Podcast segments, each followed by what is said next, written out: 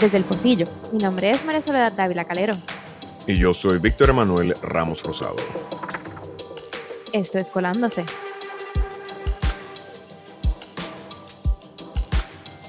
Buenos días, Víctor. Buenos días. Hoy un poquito más tarde. ¿Tienes luz, verdad? ¿Ya este, ¿Se te fue la luz en estos días? Pues mira, sorprendentemente no. No se me fue la luz. Eh, digo, tampoco fue que estuve tantísimo tiempo en mi casa este fin de semana porque fue bastante eh, cargado de actividades, pero por lo menos en el tiempo que, estuve no, no, se me fue la luz, sorprendentemente. Pues a mí se me ha ido la luz. Eh, a mí se me fue ayer por la mañana y luego se fue ayer por la noche. Eh, así que nada, lidiando con, con la realidad del sistema eléctrico y de la administración del sistema eléctrico, que fue uno de los temas que también eh, lidió la legislatura, para el que trabajó la legislatura ayer. en el Senado se celebraron vistas públicas para discutir el plan de emergencia de Luma. Eh, y pues uno también se le fue la luz en un momento, lo cual me parece un poquito eh, problemático para Luma hablar de que tiene cierto control, ¿verdad? Lo que está pasando. Dentro de la sesión, una de las críticas principales que hubo de los legisladores es que eh, o, no, o, no podían contestar los representantes de Luma, eh, no tenían un número preciso o eh, entendían que no debían divulgar esa información. que, este ha sido, que ese ha sido uno de los puntos de contención, ¿verdad? Sobre el aspecto de Luma. Luma en más de una ocasión ha pedido al, negociado de, energía, por ejemplo, que ciertos aspectos de su funcionamiento se mantengan confidenciales. Eh, y pues también trataron de hacer esto ayer, aparte de que de nuevo eh, estaban hablando de, no pudieron precisar aspectos de administrativos del día a día. También relacionado con Luma, eh, varias organizaciones presentaron una carta, enviaron una carta al presidente de los Estados Unidos solicitando que éste intervenga en cuanto a las eh, en cuanto a, a la situación con el contrato de Luma. Ahora, lo interesante de esta carta es que ellos están poniendo mucho peso más allá de la, de la intervención del gobierno, como el gobierno lo ha manejado, que es una situación que ellos critican, eh, ellos están poniendo mucho peso a la, intervención que, ha tenido la Junta de, Control Fiscal sobre lo que ha sido el proceso de Luma Energy, porque pues ciertamente la Junta de Control Fiscal eh, fue bien insistente en, en que había que privatizar la energía, eh, energía eléctrica, que el contrato se tenía que dar y, en, y dentro del marco de título 3, pues ellos, ah, ellos también han, abogado porque los pagos a Luma Energy sean pagos prioritarios dentro del proceso de quiebra. Eh, la carta lo que pide es que, que se manejen, ¿verdad? Los fondos, e, es, un, es una apelación a, que eh, los fondos de recuperación no vayan a Luma. en la la carta la firman, son, son varias organizaciones, voy a, voy a dar algunas de las organizaciones, este, pero lo firma el, el, eh, UPR Resiliency Law Center, eh, Earth Justice, Cambio, UTIER, Comité de Diálogo Ambiental, y a eso pues se le unen eh, la APU y las acciones de jubilados del UPR, Basura Cero, eh, eh, clínica, eh, varias clínicas y varias coaliciones. Nada, es una lista, es una, es una, es un frente bastante amplio que están pidiendo intervención en cuanto, en cuanto al contrato Luma. Y la verdad es que, pues, más allá de, expresiones que ha hecho el congresista Raúl Grijalva, que preside el Comité de Recursos Naturales y por consiguiente el subcomité, pues, que, tiene el subcomité de Asuntos Insulares en el Congreso, eh, no ha habido una respuesta muy amplia, ¿verdad?, de parte del gobierno federal eh, sobre lo que ha sido el proceso de privatización de energía eléctrica de Puerto Rico y, yo creo que un poco están buscando, eh, tratando de que entren a la discusión. Yo creo que una de las cosas interesantes de todo este proceso ha sido que todos hemos tenido que, hemos experimentado, ¿no? Eh, este cambio de manera tan abrupta y tan directa. Eh, duele leer a personas eh, publicando ¿no? en sus redes cómo han perdido sus compras por culpa de los apagones que se están sucediendo.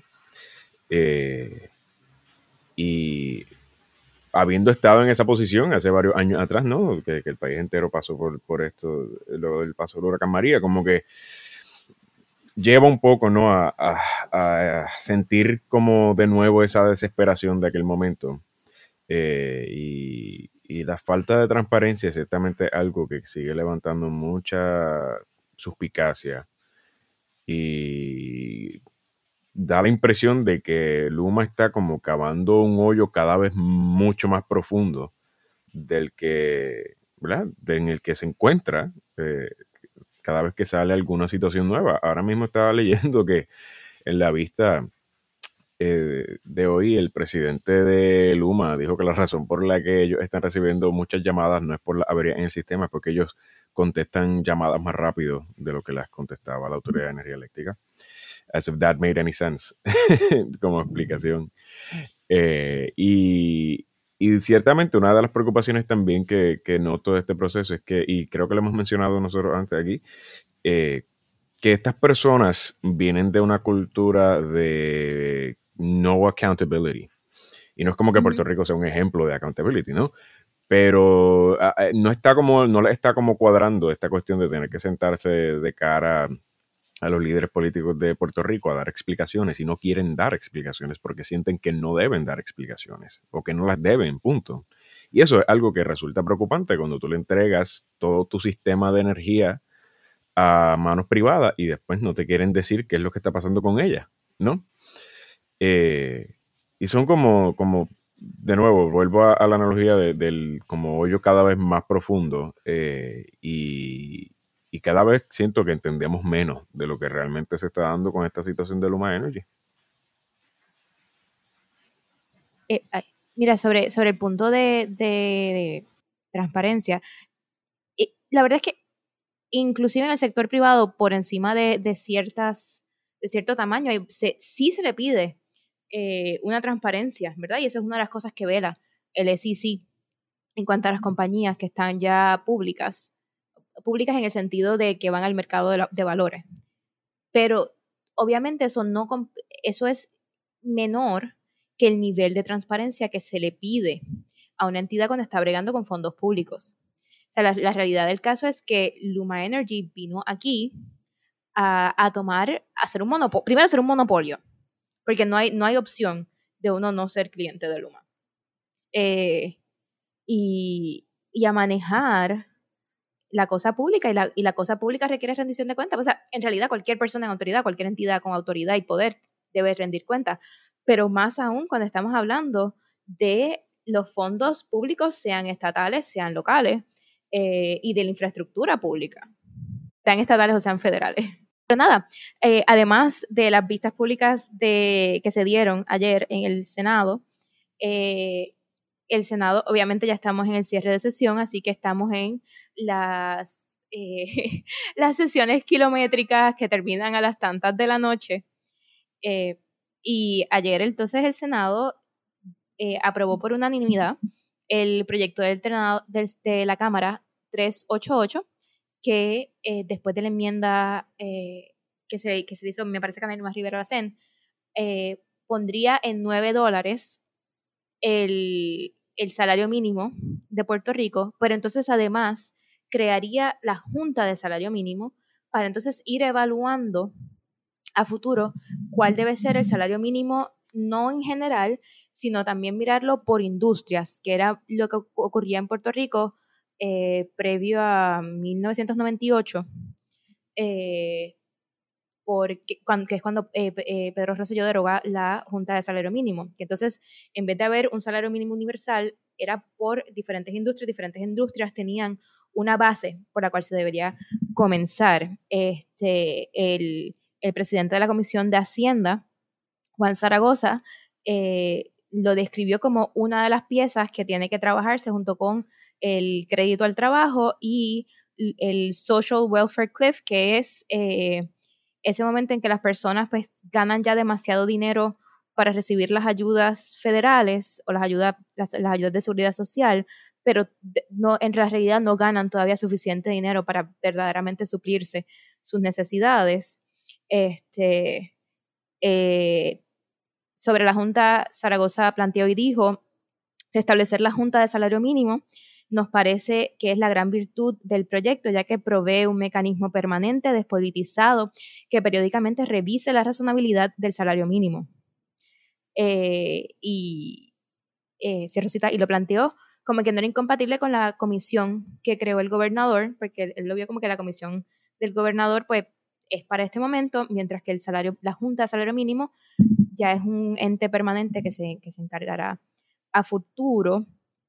Eh, los, los senadores de Victoria Ciudadana, Narima Rivera Lacén y, y Rafael Bernabe, eh, ambos hablaron de que es un paso en la dirección correcta, que se le iba a votar a favor porque era un paso en la dirección correcta, pero que no... La realidad es que 9 dólares, como quiera, no es suficiente para satisfacer las necesidades eh, dentro de, esta economía. Eh, y eh, por su parte, pues Rodríguez Bebe, de Proyecto Dignidad, dijo que aumentar el salario mínimo, cito, no es una fórmula mágica y que tienen que combinarlo con otras medidas de crecimiento económico y de servicios gubernamentales. En esa misma sesión legislativa también salió la propuesta de conferencia, comité de conferencia, es cuando ambos cuerpos aprueban una medida, pero no la aprueban, eh, le, ponen enmiendas distintas y entonces tienen que llegar a un acuerdo. Eh, y salió el proyecto. El proyecto originalmente en el Senado había salido con un montón de votos. Esta vez el proyecto que salió de conferencia, la versión que salió de conferencia, consiguió 14 votos, que es literalmente el mínimo requerido para conseguir la aprobación, en parte porque pues, obviamente en el comité de conferencia eliminaron cosas que se habían conseguido para, para conseguir a más personas, pero que no, no, iban a conseguir el aval de la Cámara de Representantes.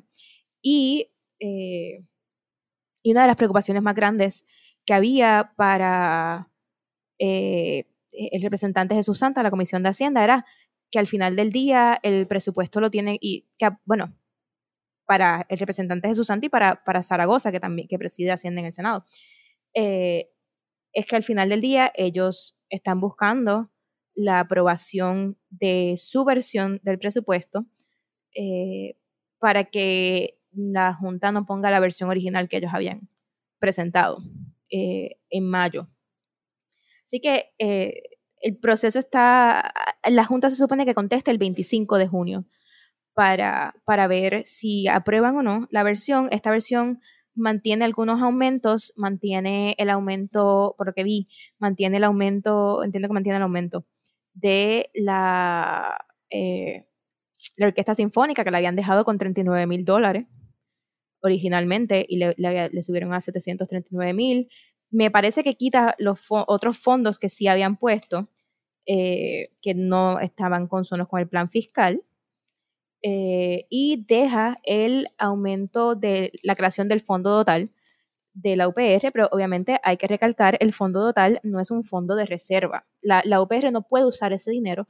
Usualmente como funcionan estos fondos totales es que usas los intereses que vaya generando ese principal, pero no es no es que se le dio un pote a la, Universidad de Puerto Rico, se le, se le dio unos fondos de los cuales van a poder usar una porción para fondos, para usos bien restrictos y por un método bien restricto.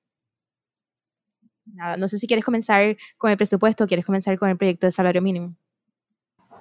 Eh, estaba pensando eh, en el tema de, salario mínimo, que ha sido un tema que por tantos años se ha tratado de, revivir y, se ha tratado de dar como, ¿verdad? Una, una, lucha para eh, eh, el aumento del salario mínimo en, Puerto Rico. Eh, y restablecer ¿no? Eh, algún tipo de, balance eh, entre el estilo de, y el costo de vida en Puerto Rico y lo que ganan los trabajadores, ¿no? Eh, que ha sido la inconsistencia mayor por muchos, muchos años y que resulta pues, en, que sea difícil para muchos puertorriqueños vivir cómodamente o por lo menos tranquilamente en Puerto Rico. y ver que se ha dado algo, pues levanta, ¿verdad?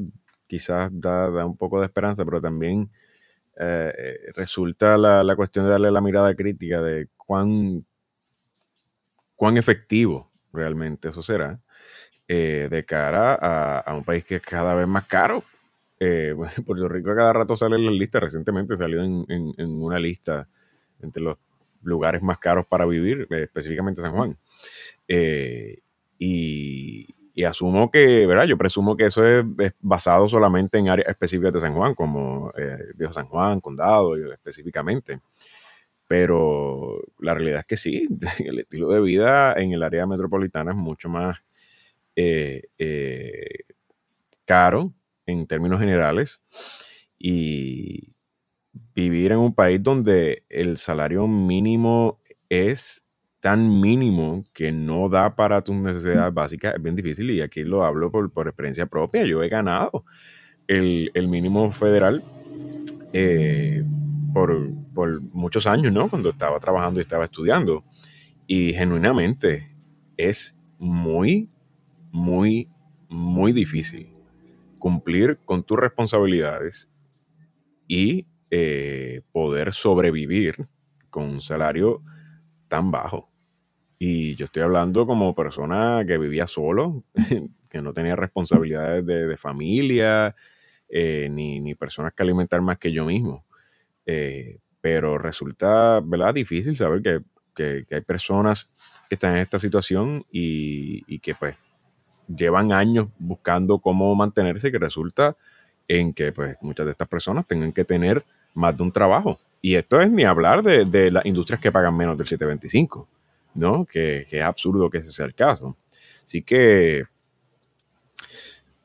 mientras siento que un paso que está moviendo, ¿verdad? E, e, el tema, a la misma vez me pregunto cuánto es suficiente, ¿no? Para ajustarse al nivel del estilo de vida en Puerto Rico y hacerle justicia a los trabajadores que, vamos, no se, no se lucran de esta cantidad de dinero que se vayan a ganar, dos dólares adicionales que también estuve en puestos que, ganaba eh, 9 dólares la hora y esos 9 dólares se traducen a quizás unos ciento y pico de dólares adicionales al final de, cada quincena, ¿no?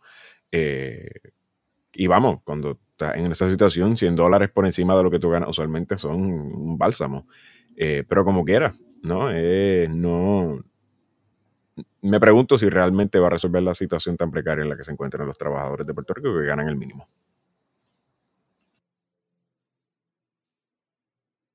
Eh, yo creo que el tema de la precariedad económica en Puerto Rico pues, tiene varios elementos. Eh, no se limita al salario mínimo o a la discusión del salario mínimo. Eh, ya en términos del análisis, pues los expertos lo habían puesto ya a sobre 15 dólares la hora. Hace unos años se había establecido 15 dólares la hora. El número pues ha ido subiendo, ¿verdad? Técnicamente. Eh, en términos de lo que es la Junta, eh, la Junta había sido un pedido dentro de varios sectores.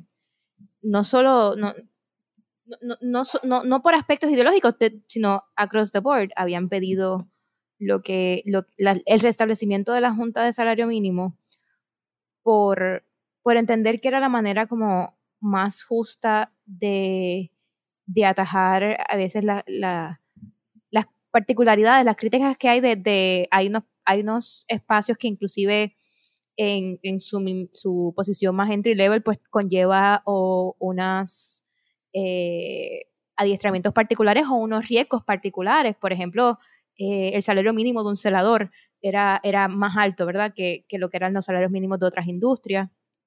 Este, que no quiere decir que, como quiera, el mínimo, mínimo de todo deba ser eh, debajo de lo que es un de lo que es eh, el costo de vida, obviamente, ¿verdad? El, costo de vida debe ser la base. Pero entonces varios sectores pues querían la, la, la Junta porque permitía dar unas distinciones que, de nuevo, no es solo reconocimiento de aptitudes o de credenciales, sino de riesgos, porque la realidad es que hay unos trabajos también que, uno, que conllevan unos riesgos eh, que, se tienen que tomar en cuenta.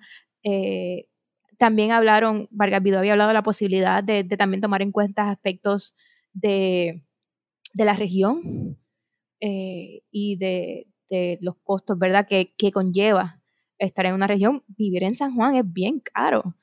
Eh, no, y no quiere decir que 725 da en adjunta, ¿verdad? No, eso no es lo que estoy tratando de decir, pero la realidad es que la renta, la renta en San Juan es bien cara, la comida es bien cara eh, en comparación a, quizás otros pueblos.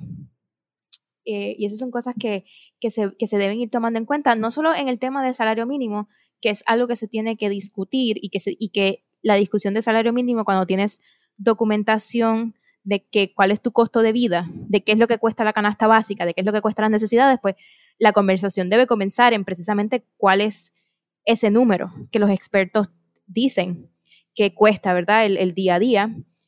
Pero también hay otros aspectos que se tienen que atender que no van propiamente con cuánto está ganando la persona, sino cuánto están costando las cosas y por qué están costando las cosas. O sea, en, en un lugar donde hay tantas viviendas vacías porque es que hay inflación de renta. ¿Cómo, cómo está ocurriendo eso? Que los espacios, los costos de renta siguen subiendo a pesar de haber espacios abandonados. Eh, y esas son discusiones que también se tienen que atender, que redundan en cuánto una persona tiene que pagar o cuánto una persona necesita, pero que no están directamente relacionados a, la discusión de cuánto debe ser el salario mínimo. Sí, y como mencionabas, no se trata solamente, hay, hay, unas reformas que tienen que acompañar el tema del salario mínimo para que entonces esto sea funcional, ¿no? Eh, porque si no estás dejando todo lo demás igual y, realmente no va a ser, va a repetir el problema de aquí a, quizás tres años más, donde pues te vas a dar cuenta de que pues, el salario mínimo de 9 dólares tampoco da. ¿No? Digo, no estoy diciendo que dé ahora, pero de aquí a tres años quizás de menos de lo que da ahora. Eh, así que eh, eh, es una de esas cosas que se tiene que mirar de manera sistémica antes de, lanzarse a atender una sola faceta del problema. Claro, y que también a, tu punto, yo creo que parte de por qué inclusive personas que no estaban cómodos con el salario mínimo, como los senadores Vargas Vidot, eh, Anelma Rivera y Rafael Bernabe, que, o sea, que no estaban cómodos con la, con la cantidad en sí, lo que le veía en la virtud del proyecto es que la Junta iba a estar ahí y que se supone que entonces iba a ser un trabajo continuo de estar mirando eh, ese número, si, si esa cifra es razonable o no es razonable, si es acorde con el costo de vida o no. Bueno, como siempre, gracias por su sintonía. Si tienen algún comentario que nos quieran dejar, nos pueden escribir a posillopodcast.gmail.com o pueden encontrarnos en nuestras redes a través de El Posillo PR. Eh, y si nos escuchan a través de, de Apple Podcast, nos pueden dejar un rating y un review. Como siempre, gracias por su apoyo. Y si también quisieran apoyar nuestro proyecto, pueden suscribirse a nuestro Patreon a través de patreon.com slash el pocillo. Allí pueden escoger alguno de los tiers que tenemos eh, y contribuir mensualmente a eh, este proyecto de la misma forma que pueden hacerlo a través de ATH Móvil en eh, la sección de Pay Business, buscan el Pocillo PR y pueden hacernos llegar cualquier ayudita que, quieran hacernos llegar. Nada, habiendo dicho eso, gracias por habernos escuchado. Hasta mañana.